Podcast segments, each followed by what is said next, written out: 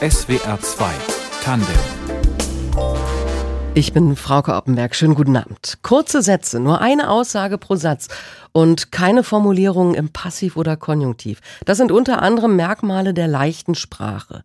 Menschen mit einer Behinderung, mit einer Lernschwäche oder geringen Deutschkenntnissen sind auf Texte in leichter Sprache angewiesen, um den Inhalt zu verstehen. Und mein Gast heute Abend übersetzt schwierige Texte eben in leichte Sprache. Anne Leichtfuß ist gelernte Buchhändlerin, stieß während ihres Studiums an der TH Köln auf das Thema Barrierefreiheit in der Sprache und ist heute nicht nur Übersetzerin, sondern auch eine von nur sehr wenigen Simultandolmetscherinnen in leichter Sprache. Anne Leichtfuß, schönen guten Abend. Ja, hallo. Wie nah an leichter Sprache war meine Vorstellung gerade? Hm, nicht so ganz nah. Also ich fürchte ich alleine durch die Sprechgeschwindigkeit. Was würden Sie denn ändern, außer der Geschwindigkeit, um, um diesen, diese Anmoderation verständlicher zu machen? Also tatsächlich würde ich einfach die Pausen zwischen den einzelnen Sätzen länger machen, zum Beispiel, sodass die Person, wenn sie zuhört, eine Chance hat, den Inhalt aufzunehmen und zu verarbeiten, bevor ich weiterspreche. Das ist etwas, was mir auch Menschen, äh, die nicht auf leichte Sprache angewiesen sind, des Öfteren vorwerfen, dass ich zu schnell spreche. Ähm, und inhaltlich, was, was würden Sie da tun? Ich hatte jetzt den Kanal fürs Dolmetschen quasi nicht aktiviert. Von daher habe ich nicht drauf geachtet. Also zum Beispiel ist es so, dass ich ähm, komplexe Wörter, Fremdwörter, Fachbegriffe, wenn die auftauchen, dann erkläre ich die. Mhm. Und wahrscheinlich so Aufzählungen, was Sie in Ihrem Leben gemacht haben, würden wahrscheinlich auch wegfallen, sondern es wären dann einzelne Sätze. Genau, ja. Mhm. Also ich glaube, das, was die Sprache tatsächlich am meisten verändert, ist, dass ich nur kurze Hauptsätze mache. Mhm. Alle meine Sätze haben etwa fünf bis acht Wörter und in jedem Satz ist nur eine Information, sodass ich wirklich von der Struktur der Sprache her jede Information einzeln aufnehmen kann.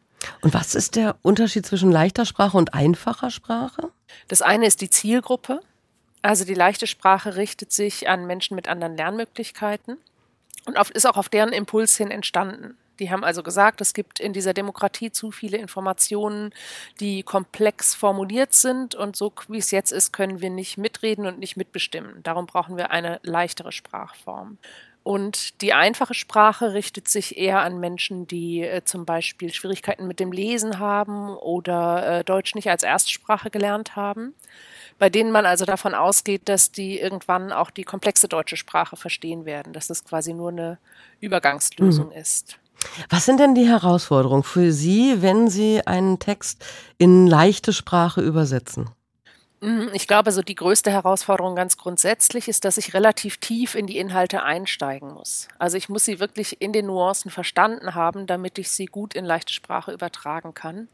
Und je nach Themengebiet kann das eine ganz schöne Herausforderung sein. Das kann ich mir vorstellen. Also wenn ich mir jetzt denke, juristische Texte zum Beispiel. Ja, das stimmt. Das ist super kompliziert. Also das eine ist, dass das ja eine sehr kodierte Fachsprache ist und ähm, das andere ist, dass auch viele der Begriffe in der juristischen Sprache ja eine ganz festgelegte Bedeutung haben, die ich aber als Laie vielleicht erstmal gar nicht erfasse. Also ja, das ist eine besondere Herausforderung und braucht viel Vorbereitung, um juristische Texte gut in leichte Sprache zu übertragen. Aber Sie müssen schon auch den Inhalt vorher verstanden haben. Ja, auf jeden Fall, sonst funktioniert es nicht.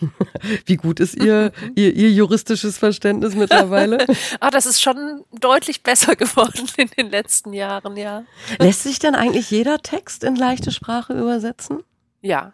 Also mir ist noch kein Themengebiet äh, oder kein Text begegnet, bei dem ich gesagt hätte, das geht wirklich nicht.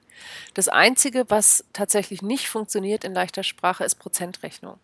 Mhm. Also so Angaben wie 37 Prozent aller Menschen in Deutschland haben heute Morgen schon einen Kaffee getrunken. Das funktioniert nicht. Das funktioniert immer für eine konkrete Personenzahl, die im Raum ist und die ich überblicken kann. Aber davon zu abstrahieren und dann zu sagen, 37 Prozent aller Menschen auf der Welt, was immer, das funktioniert nicht. Und das, das war der einzige Punkt bisher. Das, was wir Journalisten machen, ist. bei 37 Prozent jeder Dritte oder so, so, so, zu überschlagen, das funktioniert nee, auch nicht? Nee, also ich habe tatsächlich mich mit einer relativ großen Gruppe an Personen aus der Zielgruppe getroffen, um genau das rauszufinden. Und wir haben alles Mögliche ausprobiert. Ähm, die Hälfte geht und alles, was darüber hinausgeht, geht nicht. Mhm. Dann weiche ich aus mit so Begriffen wie einige der Menschen, sehr sehr viele, fast alle.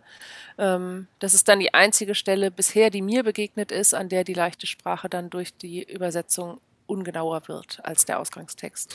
Wenn wir jetzt nochmal zu den juristischen Texten zurückkommen, also ja. Briefe von einem Anwalt oder vom Finanzamt hätte ich manchmal auch gerne, zumindest in oh, verständlicherer ja, Sprache. Ja. Da stehen ja viele Menschen wie der Ochs vom Berg. Äh, für wen ist leichte Sprache? Wäre sie äh, theoretisch auch für mich gut, wenn ich denn äh, die Briefe vom Finanzamt besser lesen möchte? Ja, auf jeden Fall. Also es ist schon so, dass meine Hauptzielgruppe, die Hauptnutzerinnen sind Menschen mit anderen Lernmöglichkeiten und Menschen mit relativ geringen Deutschkenntnissen. Aber natürlich ähm, ist es so, dass wenn ich zum Beispiel für eine Kommune einen Ratgeber übersetze zum Thema Elterngeld, wieso sollte dann noch irgendjemand den in komplexer Sprache mitnehmen? Das macht ja gar keinen Sinn. Also auch jemand, der nicht ursprünglich zur Zielgruppe gehört, kann in einem Flyer in leichter Sprache die Informationen einfach schneller und strukturierter und leichter aufnehmen. Also bei so reinen Gebrauchstexten macht es absolut Sinn, die Variante in leichter Sprache für alle anzubieten anzubieten. Warum mhm. nicht? Vielleicht auch ein Tipp für, wenn man da beim nächsten Mal irgendwie auf einer Website ist und denkt, so das verstehe ich nicht, einfach mal das Angebot leichte Sprache anklicken. Äh, das ist ja bei vielen öffentlichen äh, Institutionen auch Pflicht, dass das angeboten werden muss. Das stimmt, ja. Bei den öffentlichen Angeboten des Bundes ist es so. Ja. Und das sind dann auch Ihre Auftraggeber? Ja, auch. Aber das ist total vielseitig und unterschiedlich. Also relativ zu gleichen Teilen vertreten von Anfang an waren tatsächlich so die großen politischen Institutionen. Also mein zweiter Dolmetscheinsatz war direkt im Bundestag und zu gleichen Teilen aber auch ähm, viele Kulturinstitutionen, also äh, Theater, Museen.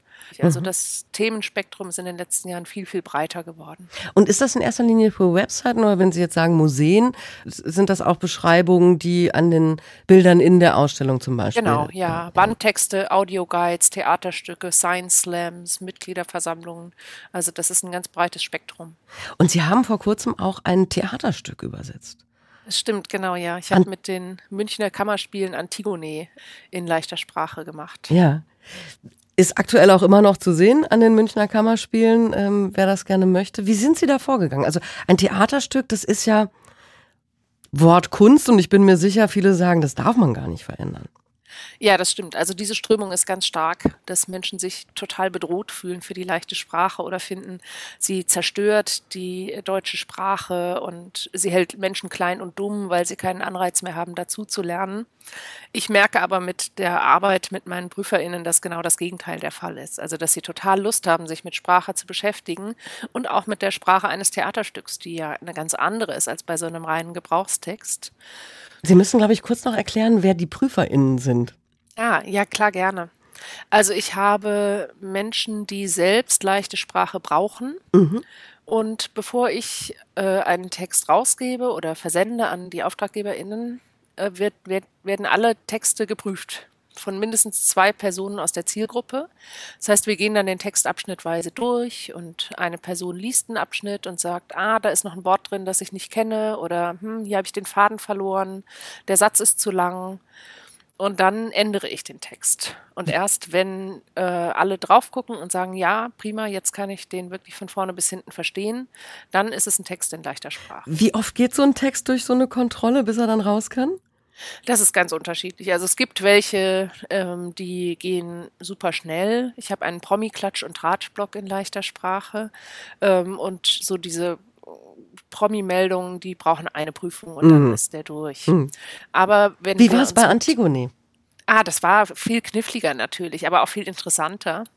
Ähm, wir haben uns natürlich auch damit beschäftigt, äh, wie kann dieses Stück weiterhin schön sein, wie kann die Sprache weiterhin attraktiv sein, sodass sie auch auf der Bühne funktioniert.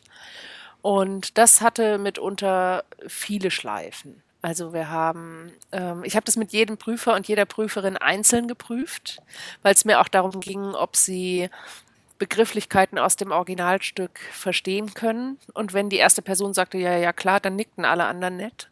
Und deswegen habe ich dann tatsächlich die Passagen mit jeder Person einzeln geprüft.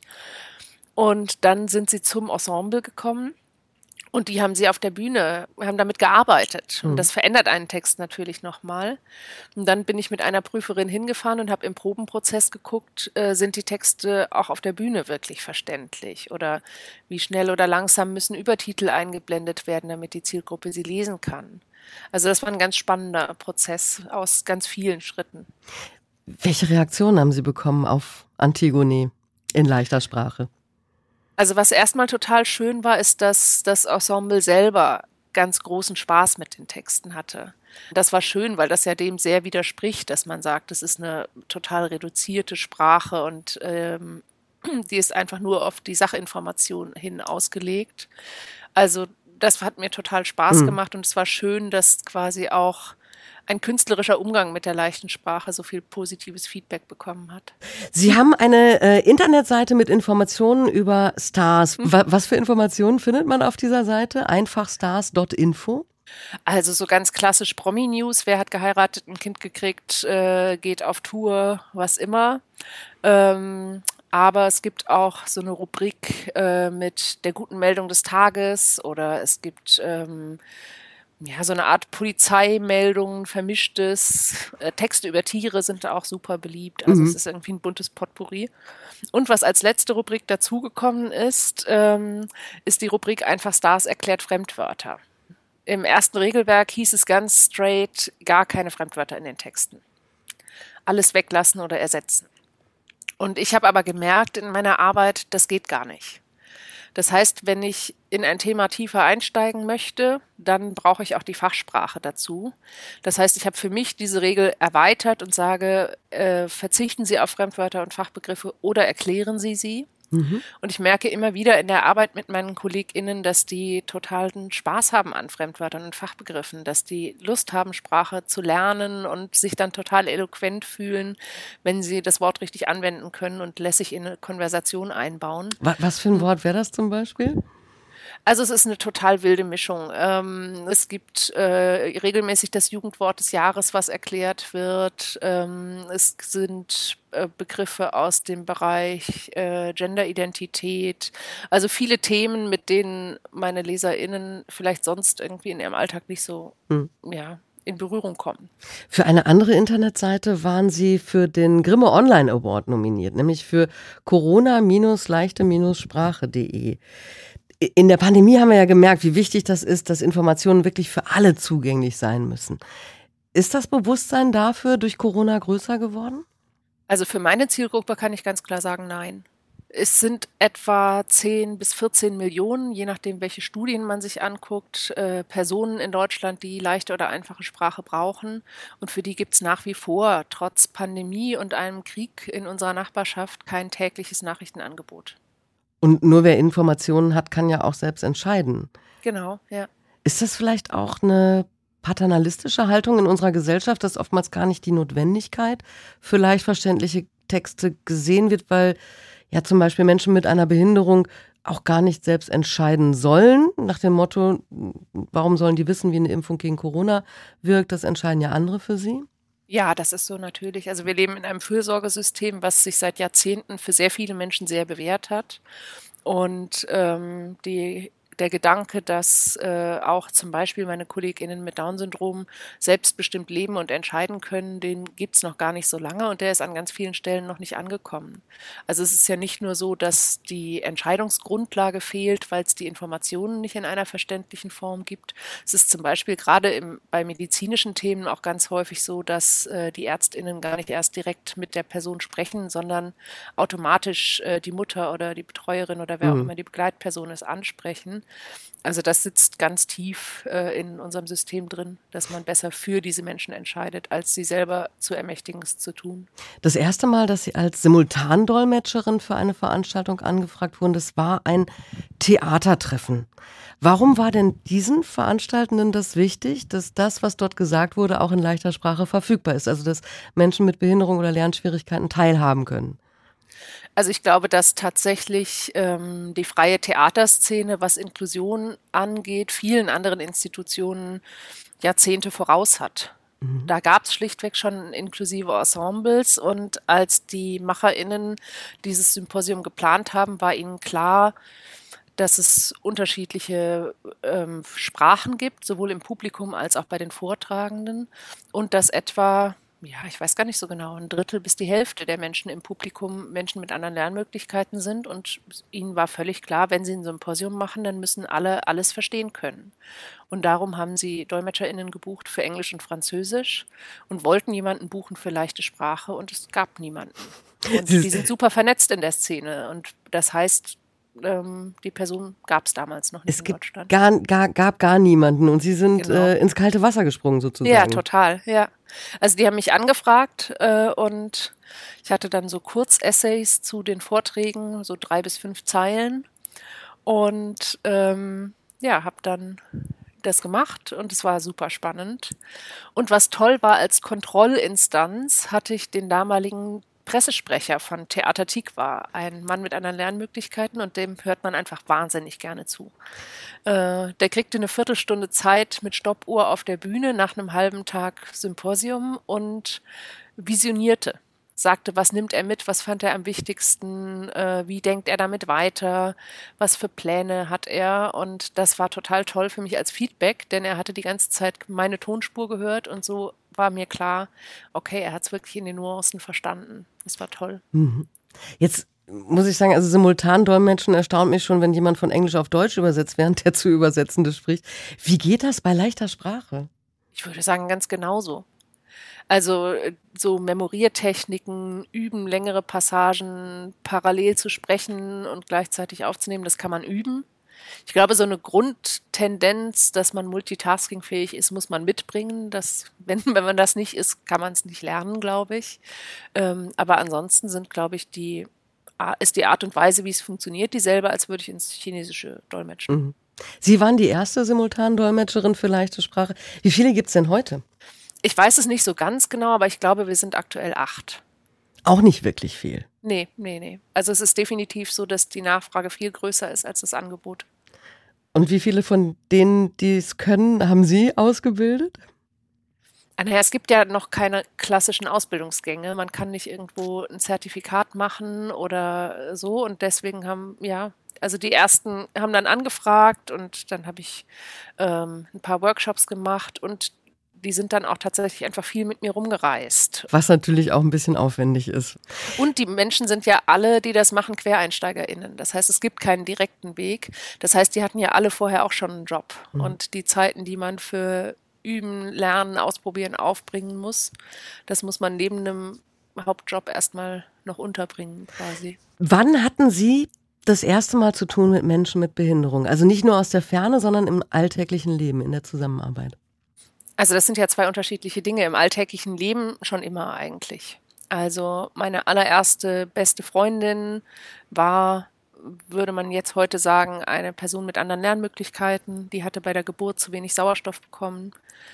Dann gab es, als ich im Kindergarten war, einen Austausch mit einem Kindergarten mit Kindern mit Behinderung, wo wir uns einmal im Monat gegenseitig besucht haben, jeweils im Kindergarten irgendwie waren diese Menschen einfach immer schon Teil meines Lebens, ohne dass ich das jetzt aktiv gesucht hätte. Und ähm, dann in den letzten Jahren auch nochmal explizit ganz viele Menschen mit Down-Syndrom. Auch da die erste Begegnung war eine Zufallsbegegnung. In der Buchhandlung, in der ich meine Ausbildung machte, gab es einen damals siebenjährigen Kunden mit Down-Syndrom. Und das war einfach Liebe auf den ersten Blick. Und wir haben dort im Laden ganz viel Zeit miteinander verbracht. Ähm, jetzt inzwischen arbeite ich seit fast 13 Jahren für ein Magazin, das Texte herausgibt von Menschen mit Down-Syndrom. Das ist der Ohrenkuss. Genau, der Ohrenkuss. Wir haben vor einigen Jahren ein partizipatives Forschungsinstitut zum Thema Down-Syndrom gegründet. Das heißt, schon bevor ich mit der leichten Sprache angefangen habe, gab es diese KollegInnen in meinem Leben. Und dann ist einfach eine weitere Facette von Arbeit, die wir zusammen machen, dazugekommen. Äh, weil ich, also aus meinem persönlichen Leben, ich habe, wie ich finde, das große Glück, dass es in meiner Familie gleich mehrere Menschen mit äh, Behinderung gibt. Und ich habe immer gedacht, es ist, ja, also ich, ich bin selbstverständlicher damit aufgewachsen als andere in meinem Alter. Wie wichtig ist das, dass man, ja, also Inklusion, dass also Menschen mit und ohne Behinderung miteinander aufwachsen, lernen, arbeiten, leben? Also zum einen ist es natürlich gesamtgesellschaftlich wichtig und ich glaube, auch das war ein Thema, was mir schon als relativ kleines Kind total wichtig war, ähm, dass Menschen die gleichen Rechte haben. Also Ungerechtigkeit konnte ich irgendwie schon im Kindergarten nicht gut aushalten. Und das ist ja das eine, aber andererseits glaube ich auch, dass Diversität auf möglichst vielen Ebenen einfach was ist, was, wo wir in Deutschland das Potenzial noch lange nicht erkannt haben. Also, dass unterschiedliche Menschen zu unterschiedlichen Lösungswegen kommen, anders auf Dinge gucken und dass das alles dazu führt, dass ähm, die Gesprächsgrundlage eine andere ist und dass es aufregender, spannender und großartiger wird im Leben. Und das heißt, neben dem Aspekt, dass es natürlich gesamtgesellschaftlich wichtig ist und was, wo wir echt noch eine Menge Arbeit haben, ist es auch einfach so, dass für mich ganz persönlich mir das Arbeiten in solchen Kontexten und in solchen Gruppen viel mehr Spaß macht. Um Berührungsängste abzubauen, haben Sie auch das Forschungsprojekt Touchdown 21 mitgegründet, was Sie gerade schon erwähnt haben. Ähm, worum geht es dabei? Ähm, dabei geht es um eine Form von Information über das Thema Down-Syndrom, die eben mit Menschen mit Down-Syndrom gemeinsam entsteht. Das heißt, wir forschen zusammen, denn ich finde einfach in einer Zeit wie heute ist es nicht mehr angemessen, über Menschen mit Down-Syndrom zu forschen. Man muss es mit ihnen gemeinsam machen. Und als wir angefangen haben, 2015, gab es in Deutschland keine einzige Quelle, die einen aktuellen sinnvollen Kenntnisstand zum Thema Down-Syndrom neutral zusammengetragen hat. Es gab Elternorganisationen oder einzelne Vereine, es gab medizinische Informationen, die aber nicht so waren, dass ähm, Menschen, die keine Ahnung von der Materie haben, sie gut verstehen können. Das heißt, ähm, der erste Schritt war, dass wir erstmal ein Informationsportal gemeinsam aufgebaut haben. Mhm. Wir haben mit ganz vielen Institutionen zu dem Thema gearbeitet und das heißt, wir wussten, welche Fragen stellen sich die Menschen zu diesem Thema und die sind seit der Ohrenkuss gegründet wurde vor 25 Jahren nicht weniger geworden. Der Ohrenkuss ist eine Zeitschrift, bei der alle Autorinnen und Autoren ja. Äh, Trisomie 21, also das Down-Syndrom genau. haben. Sie sind zu diesem, zu dieser Zeitschrift gestoßen während Ihres Studiums und haben, da haben Sie ein, ein Praxissemester dort gemacht, waren also ein, ein, eigentlich die Praktikantin. Genau. In ja. der Redaktion. Ja. Was, was haben Sie in dieser Zeit als Praktikantin gelernt? Also zum einen war es einfach so, dass ich mich da sofort mega wohl gefühlt habe. Wir hatten die erste Redaktionssitzung, das war noch bevor ich dort irgendein Gespräch geführt habe. Denn wenn man einmal hinkommt und zuguckt beim Arbeiten, dann stellt man schon 37 Fragen nicht mehr. Und ähm, die erste Sitzung war einfach total großartig. Es ging um so unglaublich lustige, vielfältige, tiefe Themen, dass ich nach zwei Minuten wusste, okay, ich bleib hier. Ich bin angekommen, danke. Ähm, und während meines Praktikums habe ich erstmal tatsächlich eine neue Website äh, gemacht, weil als Online-Redakteurin das quasi ja Teil meines Praxissemesters war. Aber die Dinge, die ich gelernt habe, seit ich dort bin, sind äh, ganz andere.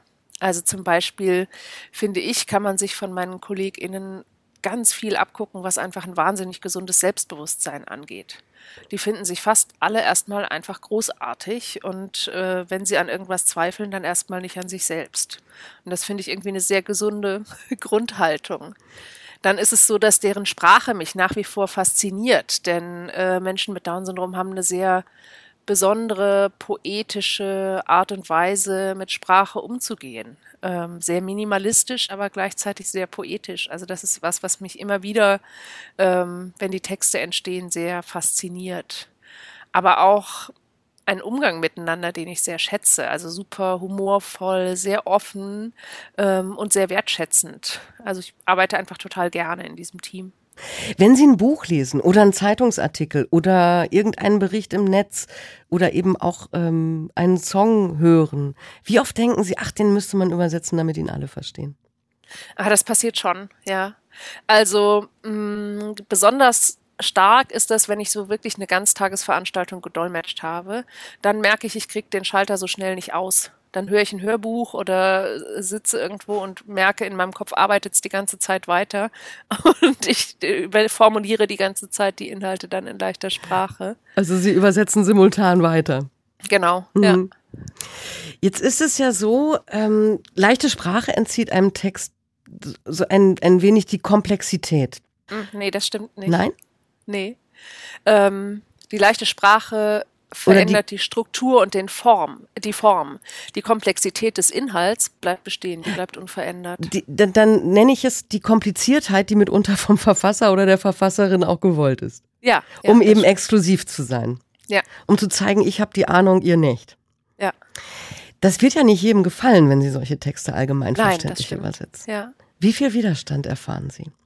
Ja, tatsächlich ist das sehr berufsgruppenabhängig. Also ich habe aus der auch gerade aus der Wissenschaft schon super positives Feedback bekommen von Vortragenden, die dann in meinen Teil mal reingehört haben oder gefragt haben. Und häufig ist das Feedback so, dass jemand sagt, super spannend. Ja, tatsächlich, so kann man auch über meine Materie sprechen und so können es alle verstehen. Aber ich würde sagen, gerade aus den Berufsgruppen der Ärztinnen und Jurist, Juristinnen ist der Widerstand wahnsinnig hoch. Die haben unglaublich viele Studienjahre darauf verwendet, so über ihre Materie sprechen zu können, wie sie es tun. Und da ist tatsächlich in ganz weiten Teilen auch gar kein Bedürfnis da, sich verständlicher zu machen. Sie lernen es auch nie während des Studiums. Ähm, ja, ich glaube, da sind die Widerstände am allergrößten. Wie kontern Sie dann den Einwänden? Das kommt so ein bisschen auf die Tagesform an. Also mm, es gibt Tage, da kontere ich gar nicht sondern durch mein Angebot schaffe ich ja einen Zugang, den diese Personengruppen sonst nicht schaffen würden. Das heißt, wenn ich eine Dolmetschung anbieten kann und äh, der Zielgruppe so ermögliche, sich die Inhalte zu erschließen, dann muss ich ja vielleicht gar nicht immer in die ähm, direkte Konfrontation, denn die ist natürlich auch ermüdend. Also das heißt nicht, dass ich die niemals führe. Ähm, ich setze mich schon an den entsprechenden Stellen immer wieder dafür ein, dass zum Beispiel auch eine Finanzierung für leichte Sprache gegeben sein muss. Das gibt es nämlich bisher auch nicht. Das heißt, wenn eine Person zum Jobcenter oder zur Ärztin möchte und will eine Dolmetschung haben für diesen Anlass, dann muss die Person das privat zahlen. Also es gibt keinen Anspruch auf Kostenübernahme. Und das sind viele Diskussionen, die man dazu führt die zu führen ist auch wichtig, aber je nach Tagesform geht das nicht immer. Was wünschen Sie sich, dass ähm, was sich ändern muss? Was muss passieren, damit diese Notwendigkeit von, für, von leichter Sprache auch mehr da ankommt, im, im Bewusstsein ankommt bei denen, äh, bei Ärzten, bei Ämtern äh, und so weiter? Also ich glaube, zuallererst müsste sich die Gesetzgebung ändern. Denn man kann ja, also es ist einfach so, diese Personengruppe hat keine Lobby. Ähm, das heißt, Veränderung passiert in dem Bereich extrem langsam. Und ja, wenn es keine klar verpflichtende Gesetzgebung dazu gibt, die sagt, äh, so wie es in der UN-BRK steht, alle Menschen, die leichte Sprache brauchen, haben ein Anrecht auf dieses Angebot in allen Lebensbereichen. Das ist bisher noch sehr, sehr zögerlich in deutsches Recht übertragen worden und solange ich nicht muss, bewegt sich da auch ganz wenig. Das heißt, ich würde sagen, der erste Schritt, den es braucht, ist eine gesetzliche Veränderung und Ausbildungsgänge. Also wenn wir bisher acht Dolmetscherinnen sind für leichte Sprache, wir können nur dann entscheidend mehr werden und das Angebot breiter anbieten, wenn es auch Ausbildungsgänge und Zertifikate dafür gibt. Da muss ich also noch einiges tun. Ich drücke die Daumen. Ähm, und wünsche Ihnen viel Erfolg generell äh, bei Ihrer Arbeit und natürlich dann auch generell für mehr Inklusion. Anne Leichtfuß ist Übersetzerin und Dolmetscherin für leichte Sprache und war heute Abend mein Gast in SWR 2 Tandem. Vielen Dank dafür. Ja, sehr gerne. Ich bin Frauke Oppenberg. Machen Sie es gut.